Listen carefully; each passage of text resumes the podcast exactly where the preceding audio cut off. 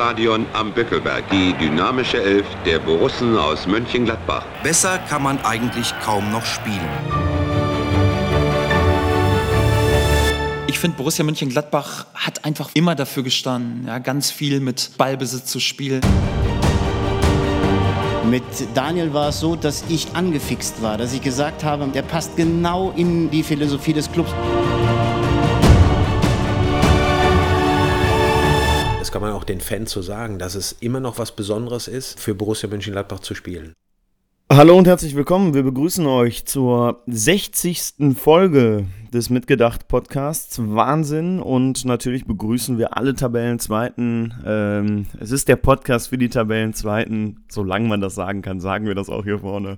Und das gilt natürlich nicht nur für euch da draußen, das gilt auch für mich, aber auch für David. Grüß dich. Hallo Christoph, hallo hier da draußen. Ja, äh, 60. Folge, Mini-Jubiläum, ne, würde ich mal sagen. Und standesgemäß senden wir und das, ich glaube, das kann man schon völlig unironisch sagen, live aus dem Meisterschaftskampf. Ne? also, das ist klar. Damit ist die Latte jetzt auch gelegt. genau. Drunter, drunter machen wir nichts mehr. Und ähm, das an einem äh, Montagnachmittag, also quasi live zur Veröffentlichung. Äh, wir hoffen, dass uns nichts mehr entgeht heute ähm, und keine Pressemitteilung uns mehr heute schocken kann. Ähm, ja, live aus dem Meisterschaftskampf. Äh, ihr versteht hoffentlich die Ironie. Ich habe immer das Gefühl, in diesen Zeiten muss man das lieber dazu sagen. Ja, ja, vielleicht, vielleicht, aber ich glaube, ähm, die Ironie, genau, die sollte klar sein und wir blicken ja auch so ein bisschen natürlich auf das, auf das Spiel äh, und dann, da wird ja dann auch klar, dass äh, trotz der zwischenzeitlichen Tabellenführung und des jetzt vermeintlichen Meisterschaftskampf äh, vielleicht nicht alles äh, Spitzen, auf Spitzenteamniveau gelaufen ist, wie man das dann eigentlich meinen sollte, Meisterschaftskampf.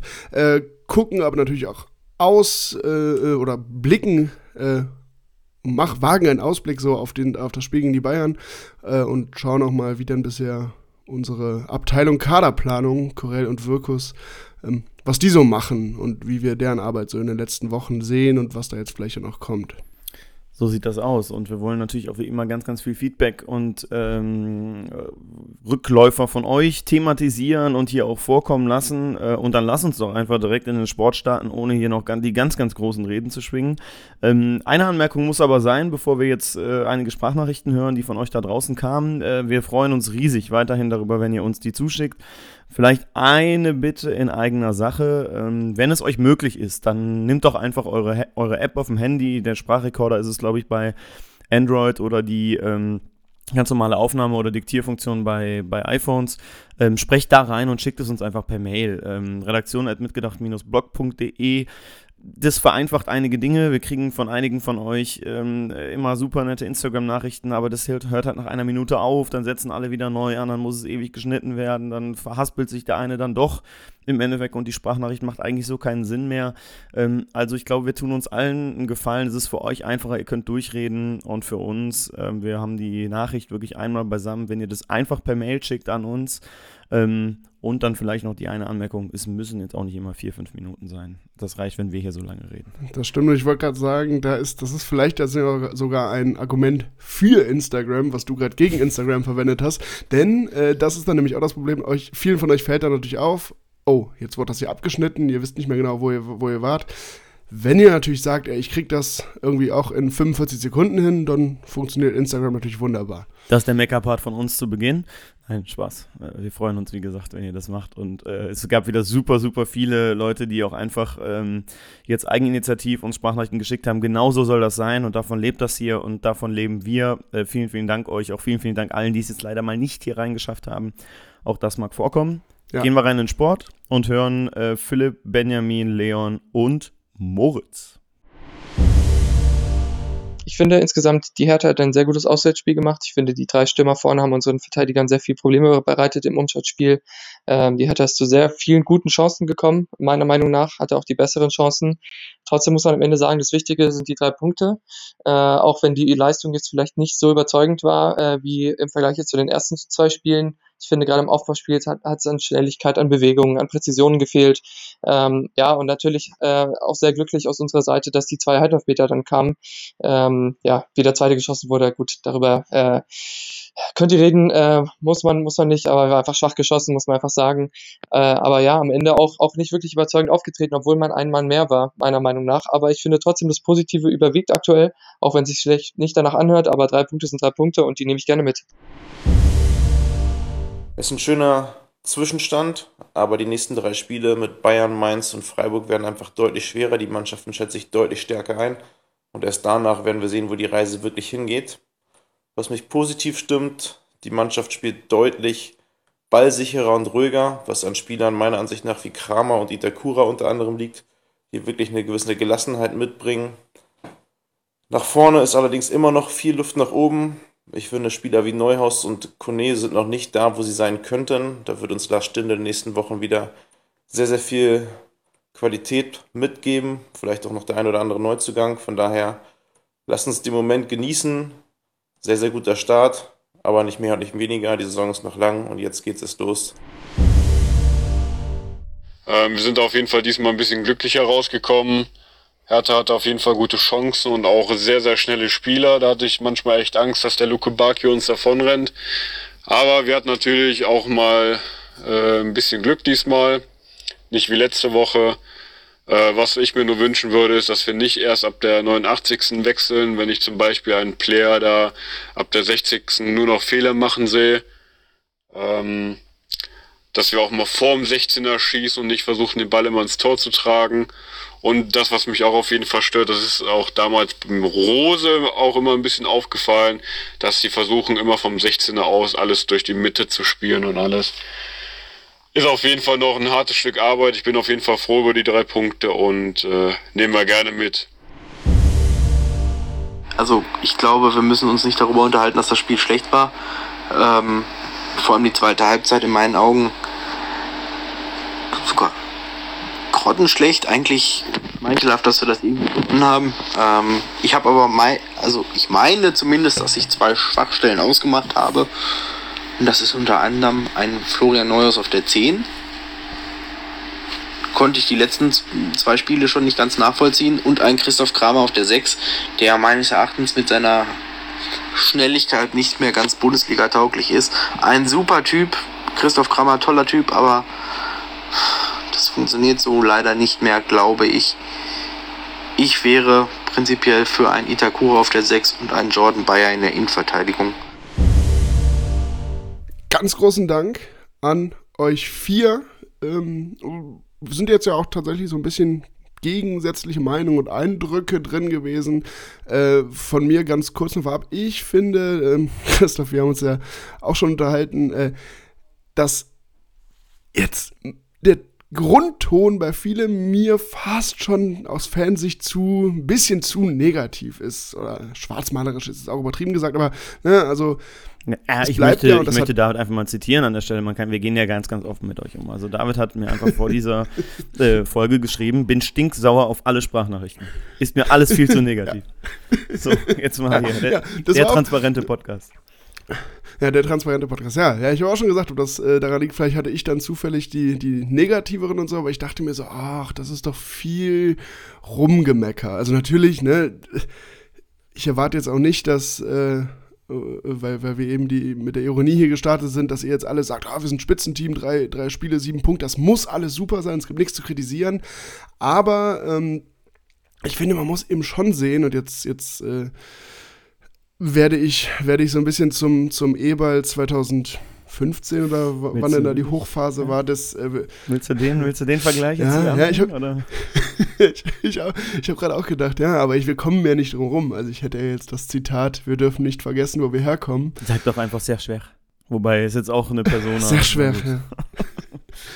Ja, ich wollte gerade sagen, Christoph, die, die alten Legenden, die haben, äh, oder die, die, Legenden von vor ein paar Jahren, die, die bröckeln, genau, deshalb. Aber äh, letztendlich läuft es ja darauf hinaus, dass, und das sagt jetzt ja auch Daniel Farke, vielleicht nicht immer im gleichen Stil, aber er lässt es ja immer sehr geschickt mit einfließen, äh, dass er sagt, wir haben letzte Saison eine sehr schwere Saison gehabt oder haben sehr schwer, das ist es wieder, äh, sehr schwere 24 Monate gehabt und steckten letzte Saison sogar sehr lange im Abstiegskampf. Und da schwingt ja eben dieser Subtext von, ne, wir dürfen nicht vergessen, wo wir herkommen, auch stark mit. Und ich finde, in dem Kontext muss man vieles sehen. Und Benjamin hat das ja ganz gut zusammengefasst. Sieben Punkte nach drei Spielen, das ist von der Punkteausbeute erstmal sehr, sehr, sehr nah am Optimum dran. Das jetzt spielerisch vielleicht nicht alles absolut on point ist schon, darf doch eigentlich auch niemanden überraschen. Ich meine, vor, vor einem drei, vier, fünf Monaten haben wir hier noch gesessen und darüber gesprochen, ob wir jetzt denn nicht vielleicht doch noch in den Abstiegskampf rutschen. Ne? Also ich finde, das muss man schon immer in dem Kontext sehen. Bist du mir zu sehr auf Vereinslinie tatsächlich? Also ich würde mich da so zwischen allen positionieren. Ähm, ich finde es gut, dass alle so ein bisschen kritisch sind, aber das wird euch da draußen vielleicht auch nicht wundern, wenn ihr so meine Sicht auf die Dinge in den letzten Wochen mitbekommen äh, habt. Also ich bleibe auch kritisch tatsächlich. Ich bleibe kritisch, aber überhaupt jetzt gar nicht negativ kritisch, sondern äh, ich freue mich total über die Ausbeute und ich finde auch, Benjamin hat es perfekt auf den Punkt gemacht. Also den Moment genießen, diese sieben Punkte sind überragend als Ausbeute und im Endeffekt interessiert auch am 34. Spieltag übrigens niemanden mehr, wie wir diese Punkte geholt haben. Wir haben sie geholt und das äh, steht als Quintessenz drunter. Mir ist es aber auch zu einfach, dieser ständige Vergleich, dass die Mannschaft letztes Jahr im Abstiegskampf gespielt hat. Das habe ich letzte Woche schon mal angerissen. Also nochmal, bis auf wenige Ausnahmen hat diese Mannschaft genauso davor ums internationale Geschäft mitgespielt und jeder, jeder, jeder hier würde unterschreiben und jede, dass ähm, diese Mannschaft letztes Jahr weit unter ihrem Leistung unter, oder unter ihrer Leistungsgrenze gespielt hat. Egal, ob da jetzt drei Spieler weg sind oder nicht, da kamen ja auch neue dazu. Itakura hat es wieder überragend gemacht. Steht wieder in der Kicker 11 des Tages, wird jetzt hier zur wöchentlichen Routine. Ähm, macht er natürlich echt stark. Wenn er das nächste Woche auch schafft, dann bin ich frohen Mutes, dass wir was mitgenommen haben aus München. Find Finde find ich übrigens interessant, wie äh, Farke jetzt in der Pressekonferenz nach dem Spiel zum ersten Mal ihn wirklich gelobt hat, äh, aber irgendwie in seiner, seiner Art hat er irgendwie, wurde auf Itakura angesprochen, hat dann so angefangen mit, ja, das war schon ganz okay, ne? oder irgendwie war, war schon ganz gut und sagt dann aber, nein, ist natürlich überragend und so. Und die letzten Wochen hat er ihn ja eigentlich immer ein bisschen schlechter geredet, sag ich mal.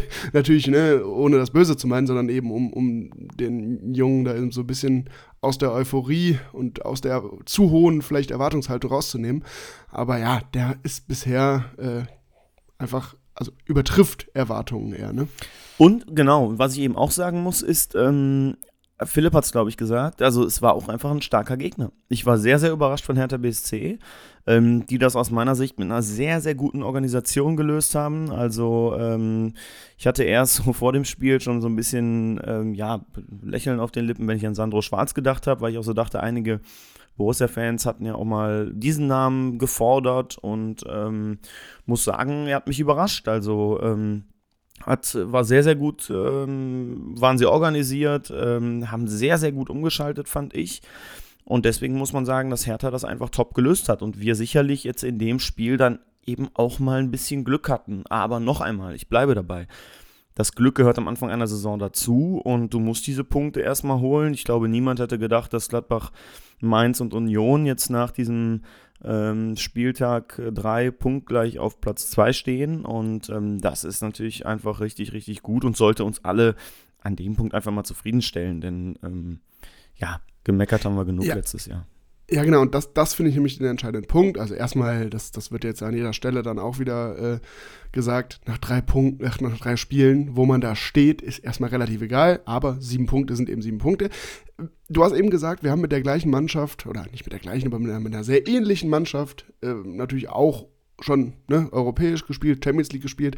Ja, stimmt. Äh, und wahrscheinlich liegt dann aber ja die Wahrheit so ein bisschen in der Mitte. Also vielleicht in dieser Saison, wo wir Champions League gespielt haben, da hat eben sehr, sehr, sehr vieles gepasst und vielleicht waren da auch ein paar Spieler in einem, in einem ja, Leistungsrausch oder so und dann waren wir vielleicht auch ein bisschen über unseren Möglichkeiten und Toller dann Trainer.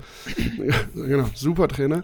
ähm, und sind dann danach weit unter unseren Möglichkeiten geblieben und dann liegt die Wahrheit eben in der Mitte und deshalb finde ich, dass man das ja auch mal aus der Warte sehen kann. Wir haben letztes Jahr hier oft genug drüber geschimpft, äh, über irgendwie Pressekonferenzen, wo dann gesagt wurde, also nach irgendwie der gefühlt fünften Niederlage in Folge, ja, wir haben es aber da gut gemacht und die ersten 45 Minuten gut gespielt. Und wir haben dann immer gesagt, ja, mag ja sein, dass da auch mal ein guter Ansatz war, aber das bringt eben alles nichts, wenn man am Ende nicht ein Tor mehr schießt als der Gegner oder hinten die Null steht. Äh, und sich das eben in den Punkten nicht widerspiegelt. Und jetzt spiegelt sich das in Punkten wieder. Und die nackten Zahlen sagen halt drei Spiele, sieben Punkte.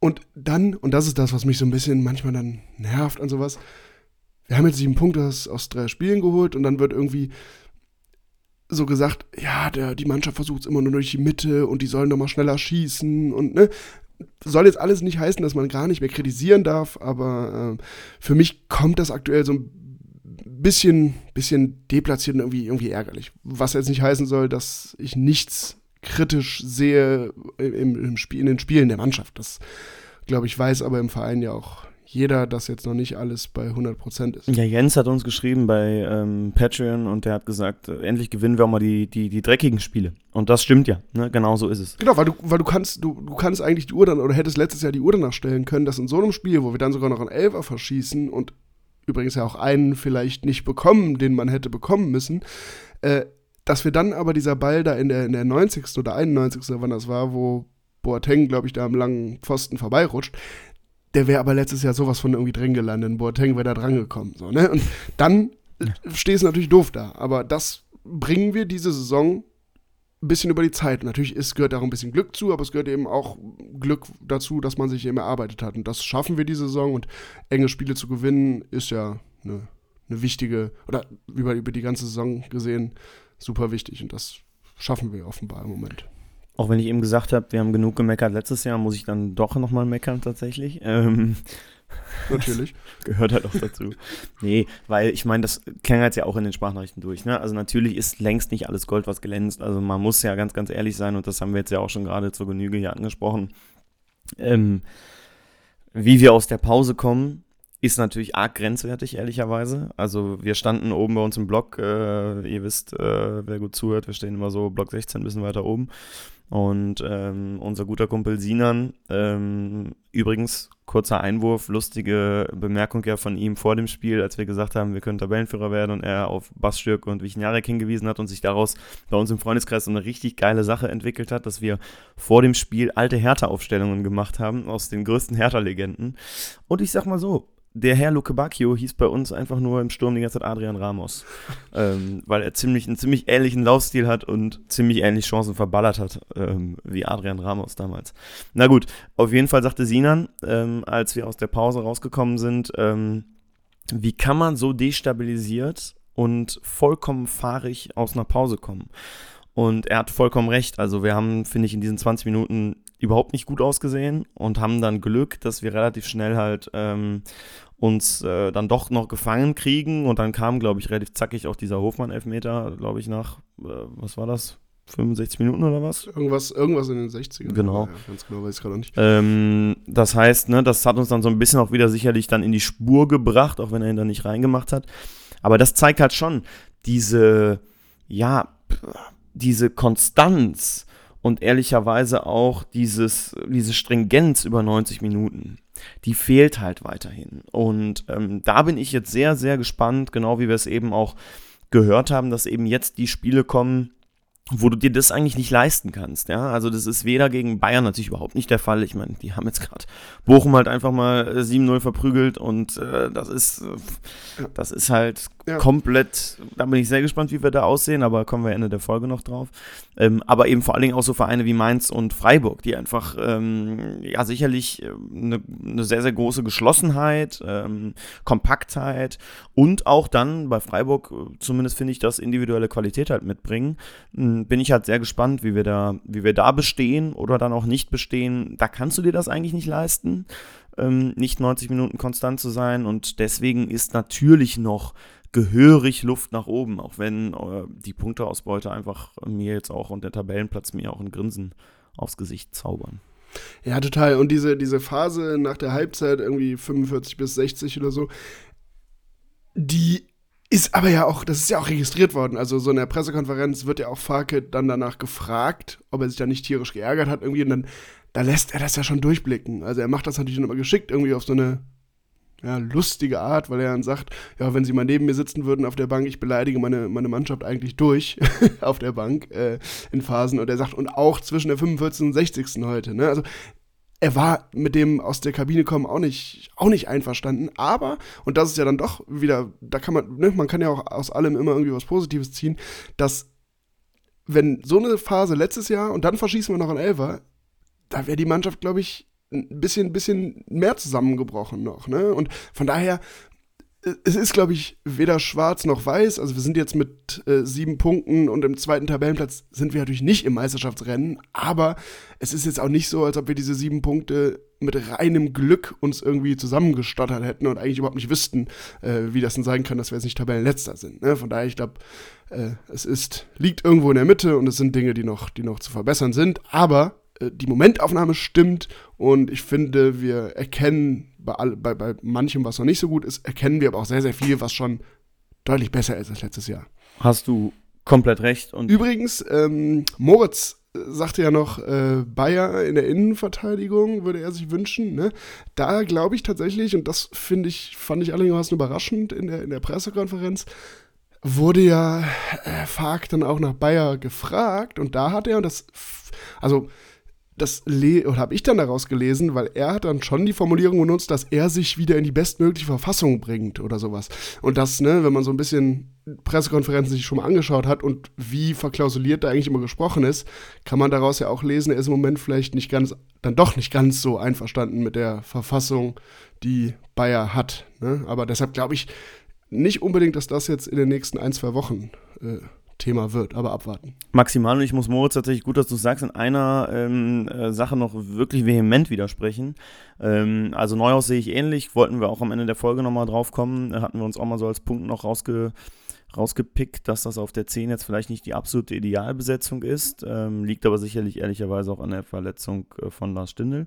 Ähm, beim Thema Kramer sehe ich das etwas anders tatsächlich und auch wirklich komplett anders. Also ähm, natürlich stimmt es vollkommen, dass Christoph Kramer ähm, vielleicht nicht das, ähm, ja, den Werf oder die, ähm, äh, die Durchschlagskraft oder vielleicht auch das Tempo eines Kone oder eines Neuhaus hat ähm, und sicherlich auch, sagen wir mal, jetzt wahrscheinlich nicht mehr zehn Jahre auf deren Niveau spielen wird. Das ist ja qua Alter schon gegeben.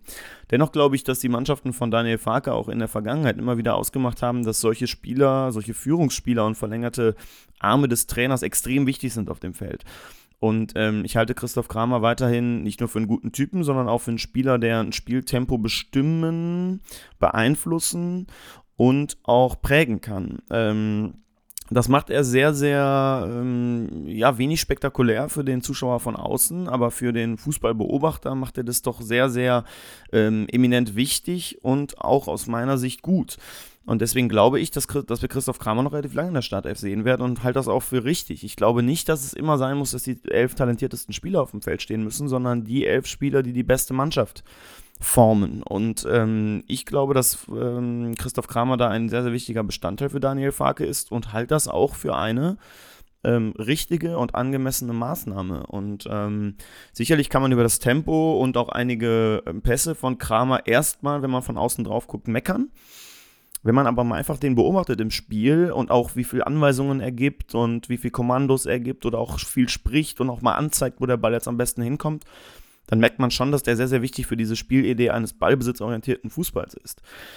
Und deswegen äh, finde ich es gut und glaube auch und hoffe ehrlicherweise, dass wir ihn länger sehen. Ja, und du hast gesagt, die beste Mannschaft formen und ich glaube, das ist da das Stichwort, weil du brauchst ja in so einem Duo oder in, in, einem Mittelfeld oder so auch unterschiedliche Typen. Also weil du sagst, der ist vielleicht äh, natürlich nicht so explosiv, so schnell wie auch immer wie ein Kone, aber wenn du da zwei exakt gleiche Spielertypen nebeneinander stehen hast, dann ist das eben nicht die ideale Mannschaft, sondern das muss sich auch irgendwie so einigermaßen ausgleichen. Übrigens wäre der Kollege Julian Weigel ein sehr, sehr ähnlicher Spieler wie Christoph Kramer, wirklich sehr, sehr ähnlich, auch ein, ein Taktgeber, auch ein intelligenter Spieler, der gerne zeigt, wo er die Bälle hinhaben will, der gerne verteilt, der gerne auch dirigiert.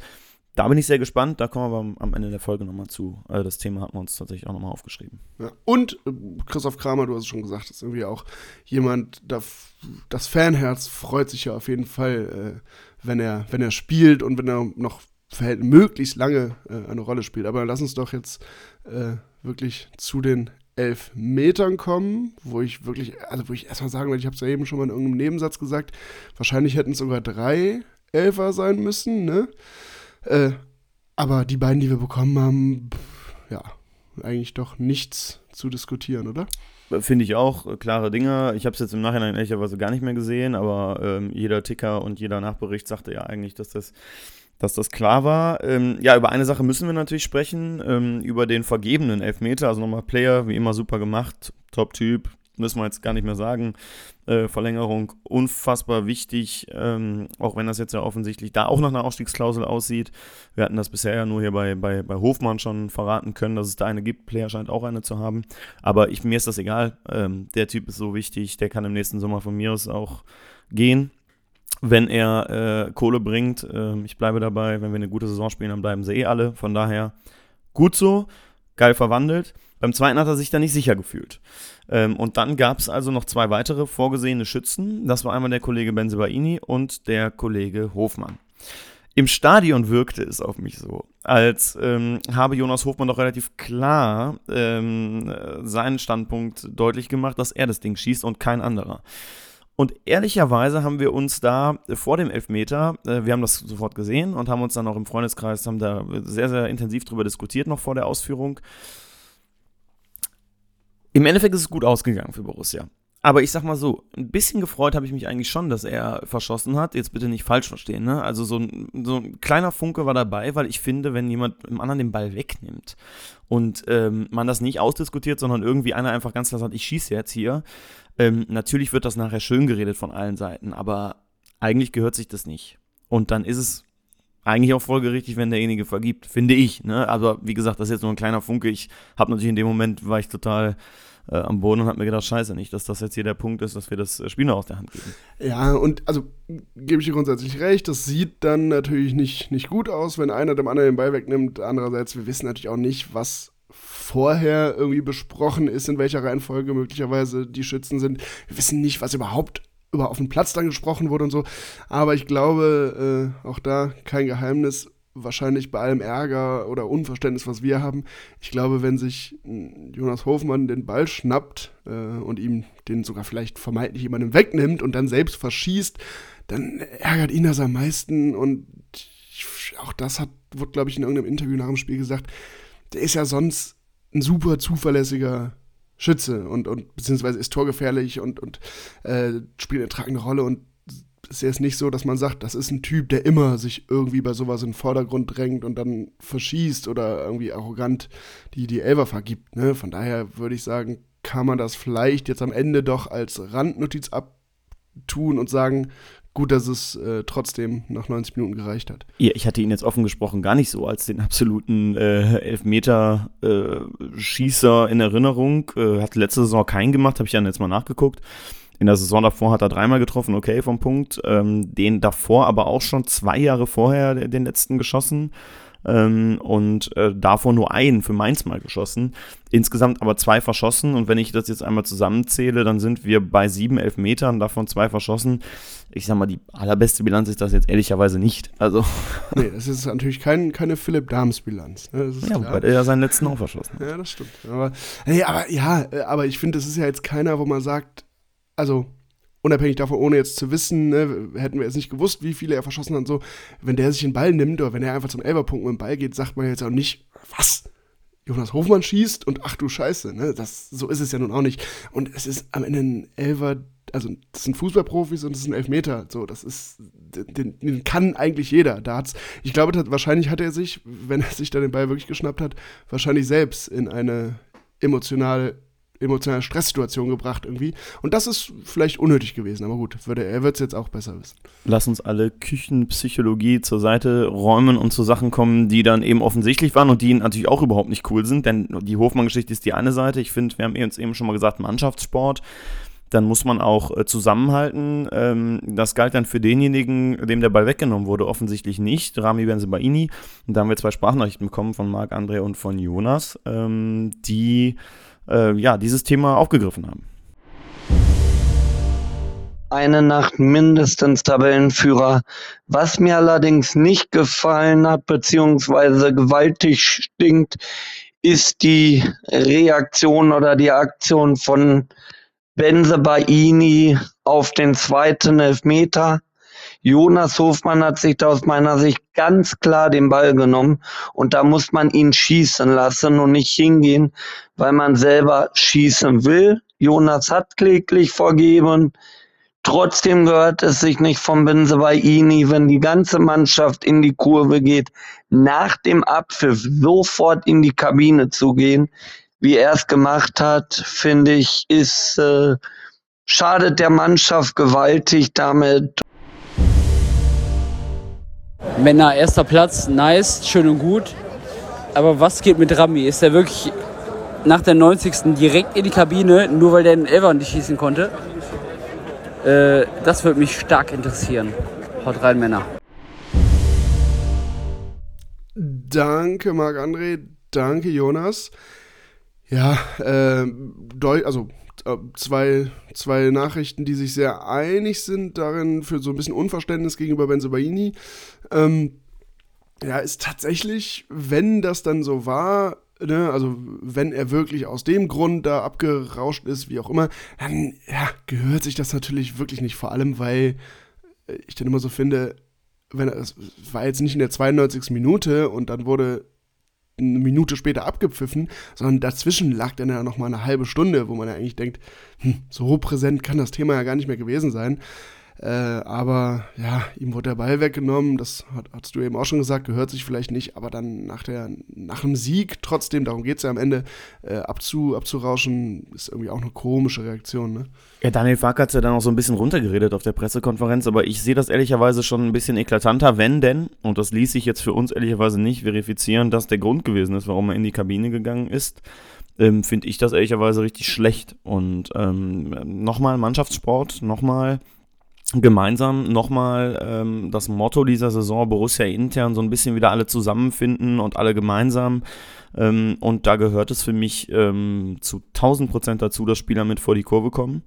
Und wenn sie nur einmal kurz kommen, sich bedanken für die Unterstützung, die sehr, sehr gut war, da kommen wir gleich auch nochmal zu, ähm, und die Mannschaft nach vorne getrieben hat. Und ich finde ganz offen gesprochen, dass das ähm, nicht gut ist, dass das schlecht ist. Und ich finde das von Spielern auf gut Deutsch auch richtig scheiße. Ja, also ich glaube, da, da sind wir uns ja alle einigermaßen einig, dass ja, es, wenn das dann so ist, wie es von außen scheint, äh, wir hoffen können, dass, dass er, der Ärger bei ihm verflogen ist und dass da nichts zurückbleibt und dass da jetzt auch kein äh, in der Mannschaft, dass das kein großes Thema mehr ist und beziehungsweise wenn es irgendjemanden gestört hat in der Mannschaft, dass sie es ausräumen konnten, oder? Oder er jetzt endlich mal das 20 Millionen Angebot an den Start bringt. Oder er das. Wenn das der Auslöser ja, war.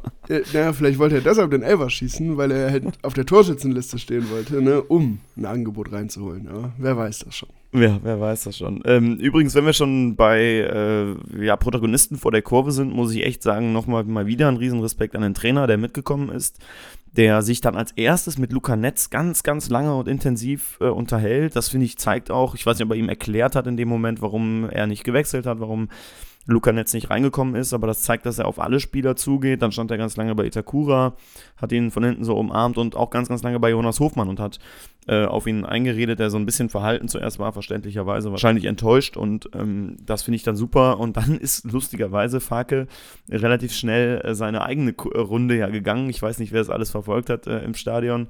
Äh, wirkte so ein bisschen ja, ich will es jetzt gar nicht mit Klopp vergleichen, der ist mir zu schwarz-gelb, aber wirkte so ein bisschen wie diese, wie diese ganzen Kulttrainer in Anführungsstrichen, die dann nochmal sich persönlich beim, äh, beim Publikum bedanken, äh, führt das bei ihm aber eher darauf zurück, dass er einfach äh, das wirklich wertschätzt und ähm, wirklich sich wirklich bei allen Fans bedanken will, weil die Unterstützung einfach gut war. Genau, und das, also, ne, ich glaube, die, dass die Unterstützung gut war, das, das man gemerkt. Übrigens finde ich tatsächlich auch ja von von, von beiden Seiten, ähm, die, die Hertha, Hertha-Fans ja genauso, die ja, und das wurde ja auch auf der Pressekonferenz zigmal angesprochen, sage ich es einfach mal, und du hast, glaube ich, eben auch schon gesagt, die ja auch ein gutes Spiel gemacht haben. Ne? Also von daher, äh, auch da war das grundsätzlich, glaube ich, ein Fußball, Fußballabend, äh, mit dem, ich klammer jetzt mal das Ergebnis wahrscheinlich aus Hertha-Sicht aus, mit dem alle sehr gut leben konnten, mit dem alle sehr zufrieden sein können, auch auch fanseitig. Genau, und äh, ich finde, das, das muss man nochmal ausführen. Also die Nordkurve ähm, hat äh, wirklich eine gute Leistung gezeigt und ähm, war zumindest der Stimmungskern, und das beziehe ich jetzt mal auf den Block 16, vielleicht auch die unteren beiden Außenblöcke mit, aber war ähm, wirklich sehr, sehr aktiv und sehr, sehr, ähm, ja, harmonisch auch zwischen den Teilen oben und unten, wo es ja auch mal irgendwie manchmal schwierig ist. Aber das war wirklich cool und äh, ich muss ganz ehrlich sagen, die letzten zehn Minuten hatte ich Gänsehaut. Also äh, was da los war mit äh, dem Gesang hier Glorreiche Borussia, ähm, war richtig, richtig gut. Also sogar die, wenn die Haupttribüne steht, dann ist es ein Zeichen, dass äh, irgendwas richtig gut gemacht wurde. Und dann muss ich echt sagen, Chapeau und ähm, an alle Beteiligten und alle, die da mitgemacht haben und die das Ding dann wirklich mal zum Kochen gebracht haben. Ähm, vielleicht haben wir den Punkt äh, oder die drei Punkte dann auch ein bisschen mitgeholt. Ja, aber bevor du jetzt zu sehr äh, in Euphorie hier ausartest, äh, würde ich sagen, gehen wir mal äh, noch in eine Sprachnachricht oder eine Meinung, eine Sprachnachricht mit Meinungen von Moritz rein, der sich nämlich bei, bei allem, was du jetzt hier positiv ausgeführt hast, geführt hast, dann doch über zwei Dinge geärgert hat am Freitagabend. Ja, guten Abend, Jungs. Äh, was soll ich sagen? Drei Punkte gewonnen gelungener Bundesliga-Start. Eigentlich ähm, viel Grund zur Freude. Ähm, aber was meine Freunde ein bisschen trübt, sind zwei Dinge. Erstens, ansatzweise Pfiffe aus Ostkurve, weil der Ball nicht direkt nach vorne gespielt wird. Ähm, ich weiß nicht, was die Leute wollen. Äh, Pressing ohne Ende und fünf Gegentore oder ein bisschen Kontrolle. Und andererseits äh, muss sich Borussia nicht wundern, wenn man nie für Weltmeisterschaften, Europameisterschaften, sonstiges in Betracht gezogen wird, weil die Verkehrssituation rund um den Borussia Park ist katastrophal und ähm, so schlimm wie heute war es gefühlt die letzten Jahre nicht mehr und da muss dringend was passieren. Moritz, vielen Dank. Ja, also da waren, lass uns mal die Punkte noch nacheinander abgehen. Ich finde auch diese, diese Pfeifansätze, wenn es mal nicht schnell genug nach vorne geht. Ich meine, das hatten wir ja irgendwie vor ein paar Jahren auch schon mal. Oskar Wendt hat da seine, seine, seine Kämpfe ausgefochten. Das ist komischerweise immer bei diesem Ballbesitzfußball. Also ist mir jetzt mal so aufgefallen, als ich so diese ganzen Debatten jetzt um die, ich habe die Pfiffe übrigens ehrlicherweise ja. im Stadion gar nicht wahrgenommen, muss ich ganz offen und ehrlich zugestehen. War total überrascht von dieser Debatte, die ich weiß nicht, ob es eine TV-Debatte ist, ehrlicherweise, wobei so wie Moritz sich angehört hat, war er auch im Stadion. Ähm, die Stimme war nicht mehr ganz vorhanden, sehr gut, so muss das sein. Aber ähm, keine Ahnung, also ich, ich habe es nicht wahrgenommen und äh, muss aber sagen, wenn es denn so war und es scheint ja so gewesen zu sein, dann ist es eine Vollkatastrophe und es ist immer irgendwie gefühlt beim Gladbacher Publikum. Alle schreien nach diesem Ballbesitzspiel und alle finden es geil, aber irgendwie wird dann immer gepfiffen. Also äh, was erwarten die Leute ernsthaft? Ich glaube, das ist dann mehr so ein, das ist ja dann wahrscheinlich wahrscheinlich auch kein, kein minutenlanges Pfeifen offensichtlich, sondern mehr so, so ein Raunen, ja. genau, so ein enttäuschtes. Ne? Und ich glaube, das kommt dann echt aus dem Impuls, du eroberst den Ball oder wie auch immer und dann, oh. genau, dann stehen alle auf oder so und erwarten jetzt eben den, den Angriff und dann wird halt nochmal ein Querpass gespielt oder so und dann denkt man oder ist man häufig so, ah, oh, spiel den doch, weil du irgendwie in dem Moment meinst, du hättest es besser gesehen, dass da links schon jemand äh, auf dem Weg nach vorne ist. Ja, ich glaube, das ist dann mehr so dieser, dieser Reflex und wird dann aber auch sagen, ja, das wird in den einen oder anderen, in der einen oder anderen Situation ist ja mal so ein Querpass vielleicht auch nicht total doof. Also ich meine, Moritz hat es ja auch gesagt. Ja, was, was wollen die Leute denn? Also wenn du einfach nur blind nach vorne rennst, dann ne, sind wir halt defensiv wieder super unstabil.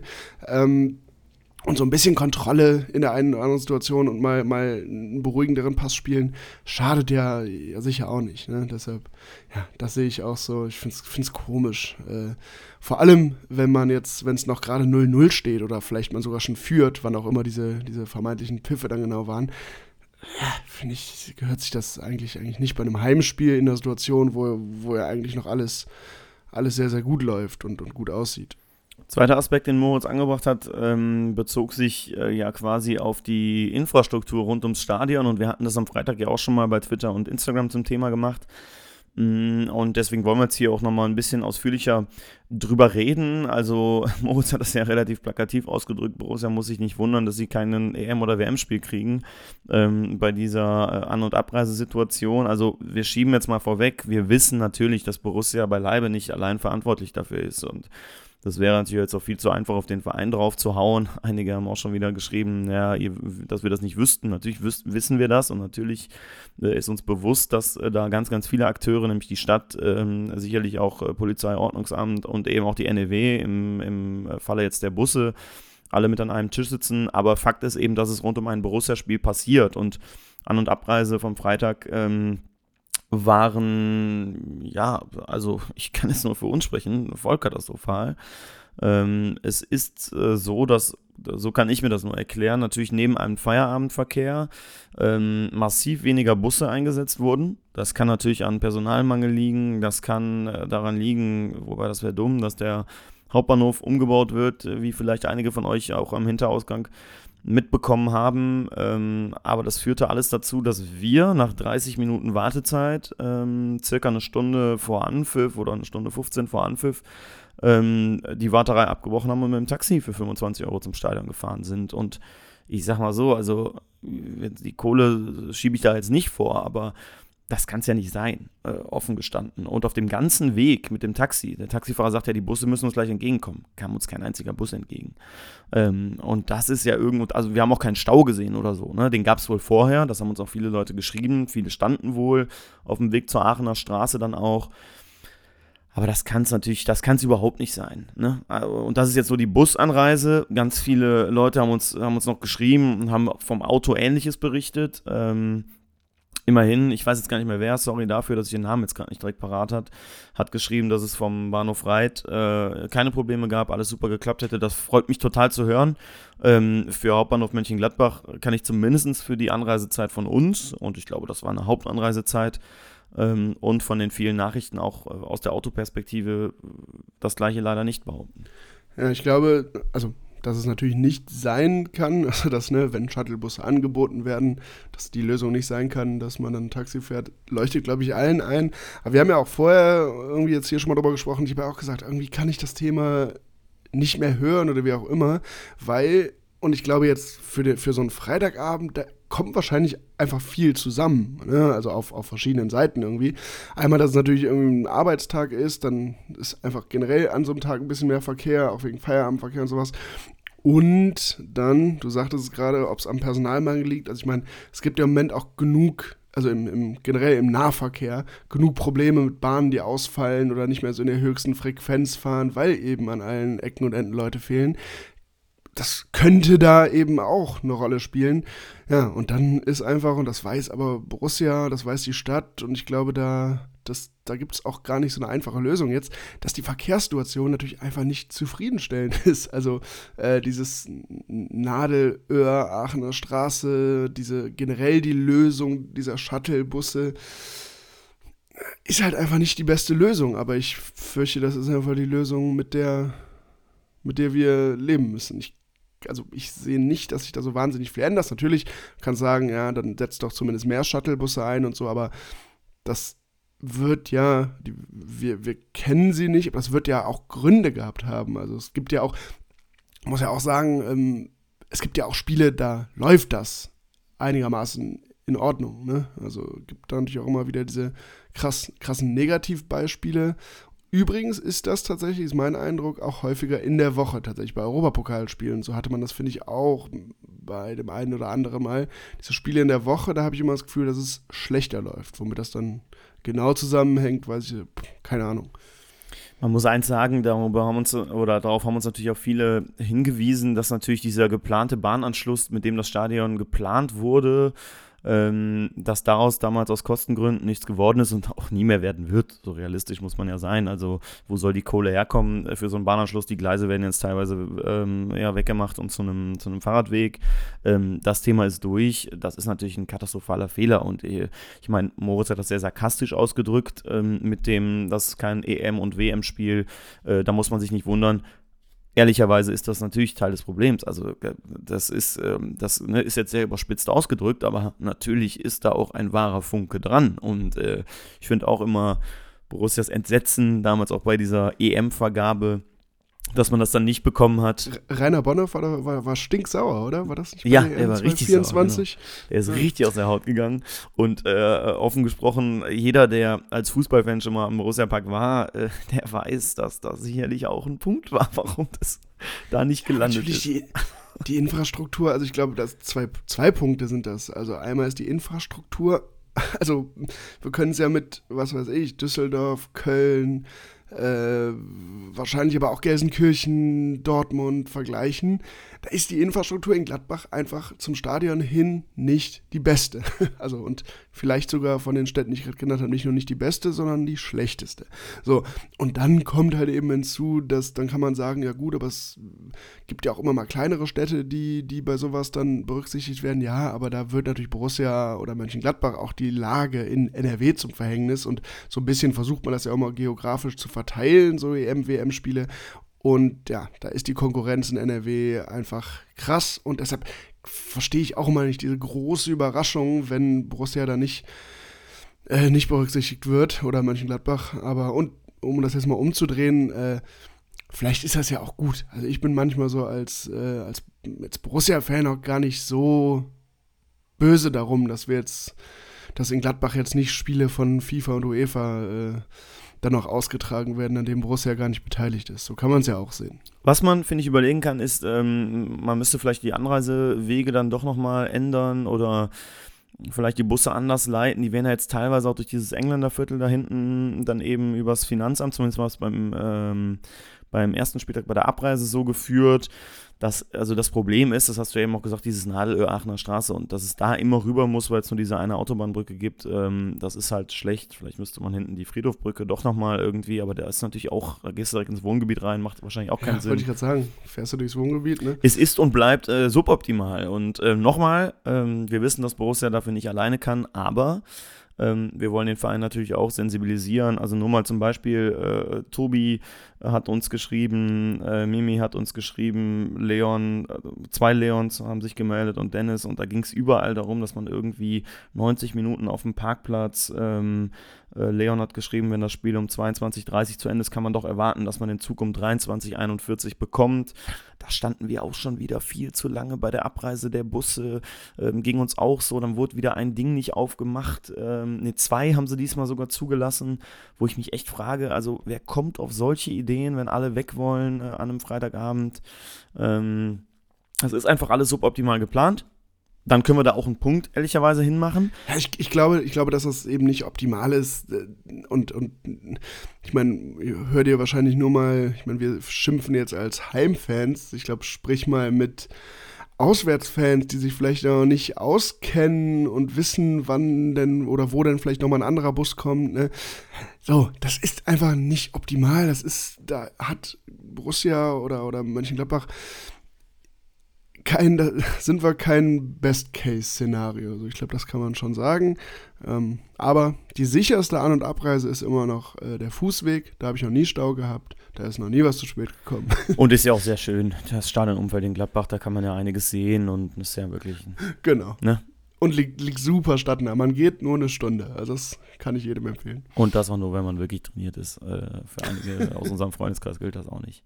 Liebe Grüße. Na gut, ähm, aber eine Sache will ich dann doch noch ansprechen, infrastrukturell. Ähm, ich sag mal so, es war eine der turbulentesten Pausen, die ich jemals erlebt habe. Ähm, Bierstand Block 16 rechts, also wenn man rauskommt aus dem Block 16, der rechte, äh, ist ja der Bierstand vor Block 16, dem Eingang Block 16 links. Bisschen verwirrend, aber ihr werdet es verstehen da draußen. War die linke Kasse irgendwann kaputt. Und ich sag mal so, am Bierstand, da hören alle Fanfreundschaften auf. Da wurden, da sind sich Leute an die Gurgel gegangen. Vielleicht hört ihr das zu- zufällig, die da ganz vorne standen. Beruhigt euch, ist alles ist schlecht fürs Herz und so vor alle Dingen. Aber ich sag dir, also wirklich, äh, einer sagte noch, äh, wir sind doch ein Einigvolk von Brüdern. Und da kam nur von der anderen Seite, aber doch nicht am Bierstand. So. Also ich frage mich auch da übrigens jedes Mal, das, hat, das war jetzt sehr, sehr lustig und sehr, sehr unterhaltsam und irgendwie, wir standen da ähm, zu zweit, unser äh, Kumpel Steffi und ich, und haben uns wirklich köstlich amüsiert, auch mit den Leuten, die hinter uns waren, ähm, äh, über das ganze Thema, weil es wirklich, äh, weil einige richtig aus der Haut gefahren sind, kurz vor der Prügelei tatsächlich. Ähm, Unterm Strich steht natürlich aber auch da, dass das wohl auch, wurde uns geschrieben, beim Heimspiel gegen Hoffenheim auch schon vorgekommen ist. Und dass natürlich auch das nicht sein kann, dass man irgendwie 20 Minuten mittlerweile, oder wir standen, glaube ich, 25 Minuten, wir sind, äh, standen über unser Haupt in der 41. rausgegangen ähm, und waren erst weit nach Anpfiff wieder drin äh, und waren nicht auf Toilette oder haben noch einen Umweg genommen. Das kann natürlich auch nicht sein, dass es da schon wieder auch da zu Problemen kommt und man mittlerweile es nicht mal mehr in diesen 15 Minuten schafft, mit, äh, mit äh, 10 Bier wieder drin zu sein. Ja? Also ähm, da wird auch nichts vorgezapft und dann, das ist irgendwie alles nicht optimal, wirklich. Ja, ja, das stimmt, aber auch da, also wobei da muss ich auch sagen, jetzt als, als Beispiel auch nochmal an einem anderen Stadion, gut, das ist ein Gästeblock, vielleicht auch schwer, schwerer vergleichbar, aber jetzt in Gelsenkirchen zum Beispiel, war jetzt auch nicht super gelöst. War jetzt auch nicht so, dass man da in der Halbzeit runtergegangen ist oder rausgegangen ist und äh, sich entspannt fünf Minuten ein Bier geholt hat und mal auf Toilette gehen konnte und wieder rein konnte, um die zweite Halbzeit zu sehen, äh, da war es auch ähnlich. Da muss man dann eigentlich während des Spiels gehen oder, wie du sagst, man steht eben 20, 25 Minuten und verpasst eben den Wiederanpfiff. Ja, es ist irgendwie irgendwie äh, nervig. Aber da ist es ja auch ein Gästeblock und in diesem Gästeblock ist dann ja auch ne, weniger Auswahl. Nicht mehr in der Nordkurve gibt es ja zumindest noch, noch verschiedene Bierstände, auf die man sich dann irgendwie verteilen könnte. Und offensichtlich klappt es aber auch, auch da nicht, nicht immer optimal. Ja, hast du total recht und ähm, genau so ist das. Und ähm, ja, dennoch, dennoch halt nervig einfach. Weißt du? Das ja, ist, ja, ähm, das, man könnte das Ding für uns zum Beispiel umgehen, indem einfach diese fliegenden Bierverkäufer einfach auch mal alt dabei haben. Also dann, dann wäre ich doch schon glücklich. Borussia, wenn Ja. ihr das hört, macht mal. Mach mal, ja, ver versorgt, die, versorgt die Jungs mal mit einem Altrucksack. Äh, übrigens, äh, wir haben aber auch ähm, eine Nachricht von unserem Patreon äh, Alexander bekommen. Äh, und der, und da, weil ich, äh, du ja eingangs schon gesagt hattest, wie, wie ich gemeckert habe über die, über die negativen Nachrichten. Äh, und der hat gesagt, also ich fasse das jetzt nur mal so sinngemäß zusammen, ähm, ich hatte einen super entspannten Freitagabend. Äh, Borussia hat im Vorfeld auf Probleme mit der Bahn hingewiesen. Ne? Ich bin, also da gab es wohl eine Kommunikation im Vorfeld. Ich bin im Auto gefahren und war dann auch äh, innerhalb fünf Minuten, im Stadion und ne, der sieht das dann alles etwas, etwas entspannter und sagte, es ist vielleicht auch darauf hm, zurückzuführen, diese Problematik, dass vielleicht an den Essen- und Getränkeständen man auch ewig warten muss oder länger warten muss, dass es natürlich auch an Borussia nicht spurlos vorbeigeht, dass eben überall aktuell Personal fehlt und es schwieriger ist, Leute zu bekommen. Ähm, und deshalb müsse man sich vielleicht einfach ein bisschen gewöhnen und das äh, daran gewöhnen, dass es auch mal länger dauern kann. Das schließt ja eigentlich ganz gut daran an, was du eingangs gesagt hast. Äh, es geht eben auch nicht schneller, wenn man sich dann untereinander noch äh, irgendwie anschreit und vordrängelt oder, oder irgendjemand dafür verantwortlich machen will. Äh, ja, bisschen Gelassenheit. Da hast du recht und zum Glück, ähm, und damit kehren wir dann auch zurück zum Sport, ähm, gibt die Mannschaft ja momentan alles dafür, dass wenigstens das besänftigt und alle mit einem guten Gefühl nach Hause gehen lässt. Ähm, deshalb jetzt eben auch der Ausblick auf Samstag mit einem kleinen Haken, denn ob wir dann schon einen Neuzugang dabei haben werden, das äh, ja, bleibt weiter fraglich, ehrlicherweise. Ähm, viele von euch haben uns aber geschrieben, dass Daniel Farke für euren Geschmack zu spät wechselt. Das hat uns äh, zum Beispiel auch Marius in der Sprachnachricht so geschrieben, die wir jetzt leider heute nicht mit aufnehmen konnten. Ich ganz persönlich glaube ja mittlerweile daran, dass ähm, Kollege Farke einfach aus Protest nicht wechselt. Äh, weil er einfach sagt, äh, ich habe nichts auf der Bank. Ähm, klar, Wolf und Hermann und äh, jetzt demnächst vielleicht auch Stindel kommen rein. Aber äh, mehr mache ich nicht und das mache ich auch alles sehr, sehr spät. Ähm, ich glaube an so eine Protesthaltung des Trainers. Okay, diese, diese, diese Verschwörungstheorie, diese Taktik, die du da äh, äh, Farke unterstellst, ja, ich weiß nicht. Ich glaube, also das ist ja wieder auch so ein Thema und selbst in unserer kurzen Podcast-Historie hatten wir das ja irgendwie auch schon x-mal. Irgendwie das, äh, es war ja unter, selbst unter Favre haben doch alle immer gemeckert, dass nie gewechselt wird. Äh, eigentlich ist das, äh, habe ich zumindest so mein Empfinden ist das, dass es irgendwie ein Dauerthema ist, dass Fans immer sich darüber aufregen, dass äh, Trainer zu spät wechseln. Keine Ahnung. Ähm, warum er das tut, ich meine, auf der Pressekonferenz wurde er, glaube ich, auch so ein bisschen gemutmaßt und das hat er zumindest auch nicht widersprochen. ob das einfach im Moment auch dem geschuldet ist, so, die Mannschaft soll sich noch einspielen und so stabil sind wir noch nicht. Und das spricht, da, dafür spricht ja auch ehrlich gesagt die dann doch, die mich, diese relativ viele Kritik, die mich dann doch überrascht hat, trotz des guten Saisonstarts. Es ist eben alles noch nicht ganz so stabil und er fühlt sich vielleicht noch nicht ganz so wohl äh, in einem Spiel, was eigentlich gerade für Borussia läuft, dann was einen Wechsel vorzunehmen, ein bisschen um was umzustellen, weil er eben irgendwie weiß, noch nicht genau weiß, wie die Mannschaft darauf reagiert und so. Vielleicht liegt es auch daran, aber ja, vielleicht und das sagt er dann doch auch immer wieder, er hat eben vor allem offensiv eben nicht die mega Alternativen oder die, die breiten Alternativen, so gerade weil gerade, weil, weil Stindel im Moment ja noch nicht wieder dabei ist. Da hast du sicherlich recht. Und die Frage ist halt jetzt eben, ähm, ja, was kommt noch dazu oder was kommt nicht dazu? Ähm, und äh, ja, da hat man ja jetzt heute zum ersten Mal wieder gehört, äh, auch offiziell gehört, äh, dass es eben Interesse aus England äh, gibt und gab an äh, Manu Kone. Das ist jetzt auch offiziell geworden. Ähm, wir haben ja vor zwei Wochen schon angedeutet, dass die Weigel-Verpflichtung von Borussia vielleicht auf andere Faktoren zurückzuführen ist als unbedingt einen breiteren Kader. Ähm, und dieses Interesse ist jetzt auch öffentlich geworden.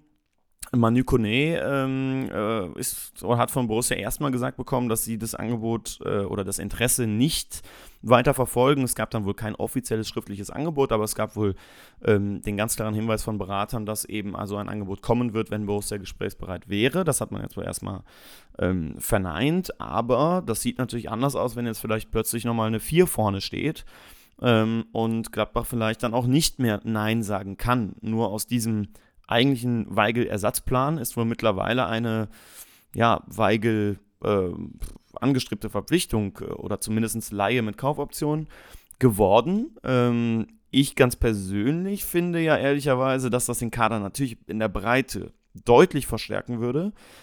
Nur dieses Überangebot an zentralen Mittelfeldspielern würde ja eigentlich nur dann Sinn machen, wenn man ein 4-3-3 spielt, ein ganz klares.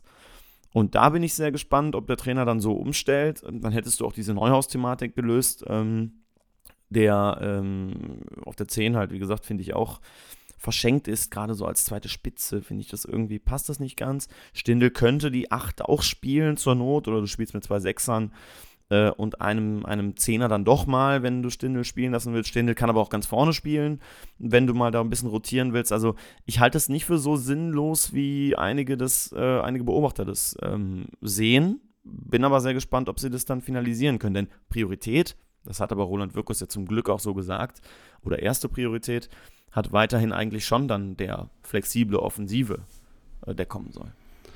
Ja, ich wollte gerade sagen, eigentlich äh, Farke äh, gräbt ja auch immer oder spricht ja auch immer vor allem von der Offensive, ne, wenn er irgendwie sagt, wir sind noch nicht so breit aufgestellt. Aber ich habe hab ich hier auch schon mal gesagt, ich, ich weiß nicht, ich finde immer diese, diese Spekulationen und dann, dann hört man über zwei Wochen Namen, mal drei Tage ist der super heiß, dann mal eine Woche ja, hört man dann irgendwie nichts Neues mehr, dann kommt es wieder. Weiß nicht, das ist irgendwie so als Fan auch gar nicht so mein Thema. Ich denke mir so, es ändert ja eh nichts. Also entweder der kommt und die sind da dran oder nicht. Und ob ich mir, ne, ob, ob das Gerücht, ne, oder ob äh, irgendwo das gerade dann hochgeschrieben wird oder nicht. Ich würde einfach, einfach abwarten. Das Einzige, was ich im Moment so, wo, oder wo ich gerade gerade nachgedacht habe, als du gesprochen hast, Kone, also natürlich, du hast gesagt, eine 4 davor steht, ja, dann wird es natürlich für Borussia irgendwann schwierig, äh, Nein zu sagen. Aber aus Fansicht, aus einer rein emotionalen Sicht, fände ich es irgendwie schade, den abzugeben, weil ich sehe ihn unfassbar gern spielen. Ähm, und irgendwie, das ist, ist eben einer, wo ich sage, der hat auch noch unfassbares Potenzial und so. Aber ja, da irgendwann schlagen dann natürlich Zahlen äh, ja, den, den Wunsch, ihn, um ihn herum vielleicht eine Mannschaft aufzubauen. Ja, mal abwarten. Äh, es ist ja zum Glück nur noch eine gute Woche, dann, dann ist das Thema äh, auch durch. Und dann wissen wir nämlich, äh, wer uns oder mit wem wir äh, durch die Saison gehen. Naja, zumindest bis zum Winter. Ne? Und ich finde die Unaufgeregtheit von äh, Wirkus und Corell ähm, einfach nur stark, ähm, auch nach allem, was man ja so aus dem Verein hört, die hier ganz unaufgeregt arbeiten, vieles vorbereitet haben. Ähm, es gibt einige Möglichkeiten, wo sie zuschlagen könnten, sicherlich jetzt noch zu einem vielleicht etwas zu hohen Preis, aber auch da warten sie noch weiter ab, probieren noch mal ein bisschen zu drücken. Und ähm, die Vertragsverlängerungen haben natürlich auch Geld gekostet, da muss man auch ganz ehrlich sein. Ähm, viele fragen immer, warum wird das Embolo-Geld jetzt nicht ausgegeben? Das wird, wurde schon ausgegeben tatsächlich zu Teilen. Eben in die Vertragsverlängerung. Und ähm, ja, es wird noch was passieren. Da bin ich mir recht sicher, dass noch mindestens zwei Spieler kommen. Und wenn dann eben noch einer abgegeben wird, dann halt vielleicht sogar mehr. Ja, und auch übrigens ähm, bei den, bei den Vorspieltagspressekonferenzen oder wie man sie nennt, ähm, war jetzt ja auch dann häufig Farke nur noch alleine. Ähm, Finde ich irgendwie auch ganz smart, weil damit nimmt man eben einfach sehr einfach die Möglichkeit, dass dann zum zehnten Mal gefragt wird, hier heute hat X das geschrieben über Spieler Y, ist das so? Und am Ende ist die Antwort eh immer, wir kommentieren keine Namen. ähm, ist wahrscheinlich auch ein ganz, ganz smarter Move, wenn es denn, wenn es denn nicht, nicht irgendwelche anderen Gründe hat. Wir werden sehen, wie es weitergeht gegen die Bayern. Ähm, wie gesagt, auch systematisch bin ich deswegen gespannt, weil ich äh, gespannt bin, wie weit Lars Stindl schon ist. Ähm, ob er vielleicht schon eine Option ist auf der 10, was mich echt freuen würde. Oder vielleicht wirklich mal eine Umstellung gegen so einen offensivstarken Gegner auf dieses 4-3-3 mit dann eben Kramer, ähm, Kone und Neuhaus auf etwas defensiveren Positionen. Ähm, das würde aus meiner Sicht gegen die Bayern durchaus äh, auch Sinn ergeben. Ähm, ja, aber lass uns nochmal so ein bisschen sportlich drauf gucken, was, was erwarten wir da gerade auch noch so um 7 zu 0 der Bayern jetzt, äh, jetzt in der Allianz Arena. Ja, gut, ich sag mal so, ist ja schon wieder äh, ein super spannender Meisterschaftskampf zu erwarten. Ne? Bayern hat, ja. glaube ich, äh, drei Spiele und von diesen drei Spielen einmal 7-0 gegen Bochum und einmal gegen den Euroleague-Sieger. Äh, 6-1 war es, glaube ich, und es hätte gut und gerne auch 10. Hätten ja auch zehnmal treffen können. Von daher, äh, das, also, das ist schon eine andere Liga, einfach, äh, jetzt in München zu spielen. Ich finde es irgendwie ganz, ganz spannend, weil ich würde jetzt nicht sagen, das habe ich irgendwo, glaube ich, auch mal gelesen in irgendwelchen Kommentaren oder so, der erste Härtetest, ja, weiß ich nicht. Also, ich, ich würde da wirklich sagen, das ist halt nicht unsere Kragenweite. Ne? Also, natürlich, ich finde es eher spannend zu sehen, das ist ja das erste Spiel, wo wir jetzt mal, natürlich offensichtlich nicht der Favorit sind, aber wo auch, wo wir nicht irgendwie 60, 70 Prozent Ballbesitz haben werden, sondern das ist jetzt das erste Spiel, wo wahrscheinlich ein Gegner erstmal auf uns zurollt immer wieder und wirklich ein Stresstest für die Defensive und wir jetzt dann vielleicht auch sehen, wie dann die Mannschaft funktioniert, wie das System funktioniert, wenn wir eher so ein bisschen tiefer stehen und dann in, in der Offensive eher davon, davon zehren oder darauf spekulieren, dass vielleicht im Spielaufbau der Bayern mal irgendwas gibt, wo wir an den Ball kommen und schnell nach vorne spielen können. Also ein ganz anderes Spiel, ähm, was es so noch nicht gab unter Farke in den, in den Test, äh, in den Pflichtspielen so. Äh, von daher bin ich super gespannt und ja, ich meine, was erwartet man dann sportlich, ne? Das, ich glaube, es ist halt wie immer in, in München, man kann da nicht viel erwarten. Also man muss da erstmal jetzt nur, nur mit der Erwartung hinfahren, dass wir halt ein vernünftiges Spiel abliefern und uns dann nicht 7-0 abschlachten lassen. Ich finde, was man in München immer erwarten kann, ist ein grandioses Wochenende, ehrlicherweise. Das stimmt, ja, das, das stimmt. Ich, ich, okay, ich dachte gerade, du sagst, was man in München immer erwarten kann, sind, sind, ist ein Auswärtssieg, aber. Das sind mindestens drei Punkte. mindestens drei Punkte. Wahrscheinlich im Grunde, im Grunde alles unter fünf Punkte in München wäre komisch, ne?